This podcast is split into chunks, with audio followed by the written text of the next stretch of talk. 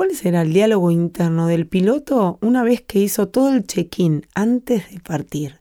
Bienvenidos al podcast Con Prosperidad para iluminar tu vida. Este es el check-in que si vos lo tenés en tu vida todos los días, vas a poder empezar a elegir cómo querés volar tu vida. Y para poder volar la vida, necesitamos tener más cosas que nos ayuden a volar en vez de que nos limiten y nos tiren al piso. Entonces vamos a descubrir cuál es ese diálogo interno. Todos tenemos un lugar donde siempre nos habla esa vocecita. Hoy te invito a poder quedarte unos cinco minutos y escucharte. Cuando te decís cosas negativas, ¿dónde está eso? En mi caso está a la afuera de mí, a la derecha, un poquito arriba de mis ojos. Y el diálogo positivo lo encontré también fuera de mí, en mi lado izquierdo, un poquito más abajo que mis ojos. O sea, lo puedes encontrar en cualquier parte del cuerpo, tanto interna como externa. El límite es la extensión de tus brazos. Eso es lo que hace tu propio holograma. Y todo lo que pase ahí tiene una repercusión emocional para vos. Imagínate la importancia de conocer dónde está ese diálogo interno. Dicen que es mucho más fácil hablar de metáforas para el cerebro inconsciente que decirle específicamente el diálogo que tenés.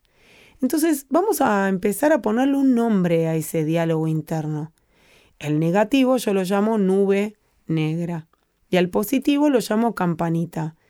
¿Qué nombre le estarías poniendo vos a ese lado negativo y qué nombre le estarías poniendo a tu lado positivo? Y una vez que lo tengas, te invito a que tengan ese nivel de diálogo que hasta ahora nunca te animaste. Y el diálogo interno siempre creció y creció y creció porque nunca lo cuestionaste. Hay varias formas de cuestionarlo. Yo les voy a enseñar una que creo yo que me encanta, que es una mezcla entre un ejercicio de Byron Kitty con lo de PNL. ¿Y qué dice? Bueno, vamos a suponer que mi diálogo interno me dice, Ale, no vas a poder. Entonces voy a preguntarle a Campanita. Y como yo soy Campanita, dice, ¿es verdad eso? Y automáticamente obligo a mi cerebro a buscar hechos concretos donde que me muestren si es verdad o no es verdad.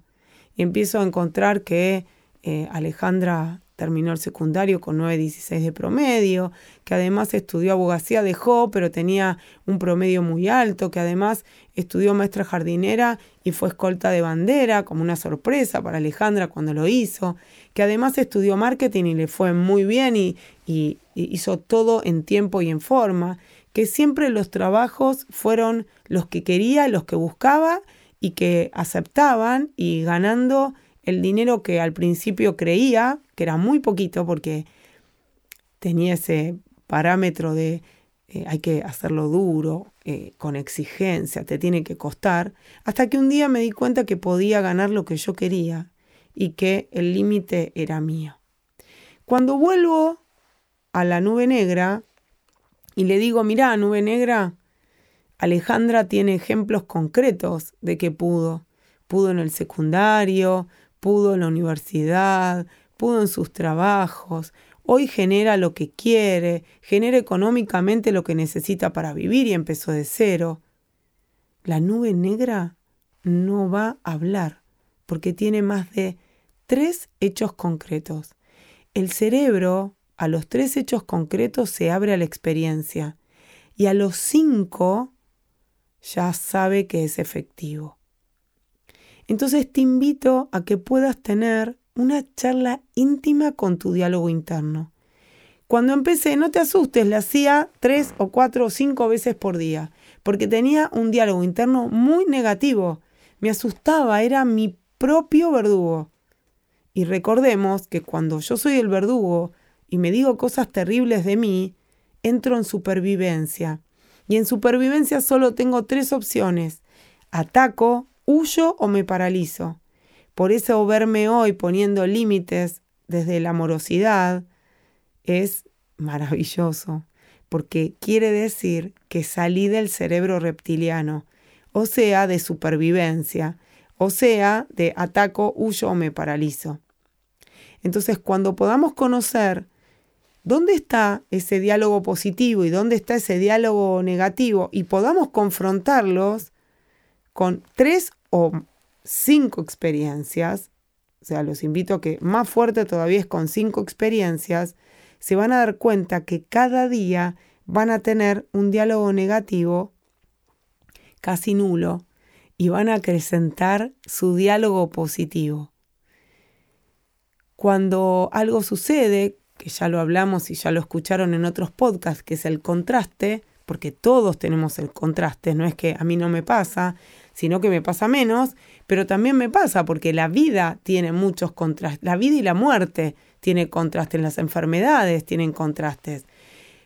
Pero cuando llega el contraste, lo primero que hago como el piloto, revisando todos los ítems que tiene que controlar, yo reviso qué me estoy diciendo en ese lado de la nube negra para poder encontrar mi estrategia, que es encontrar qué me quiero decir con hechos concretos, que esta nube negra desaparezca y no tenga más registro después emocional en mi mundo. Es posible, no sé si es fácil, pero sí digo es posible, porque si nunca nos miramos y nunca hicimos ese check-in con nosotros, quizás al principio te cueste porque hay que generar un hábito, pero te aseguro que es posible. Y cuando más chequees tu diálogo interno, solo quedará aquel que realmente te muestre un camino que es potenciador y no que te lleve a bajar la escala vibratoria. Recordá que somos energías, todo se mueve, todo vibra, dice la ley de vibración del Kibalión. Entonces, cada palabra termina teniendo un registro sonoro en nuestro cuerpo. ¿Querés estar saludable? Salí del diálogo interno. Te invito a salir del diálogo interno. Es posible. Acá tenés un ejercicio para que lo puedas practicar y llegar a donde vos quieras llegar.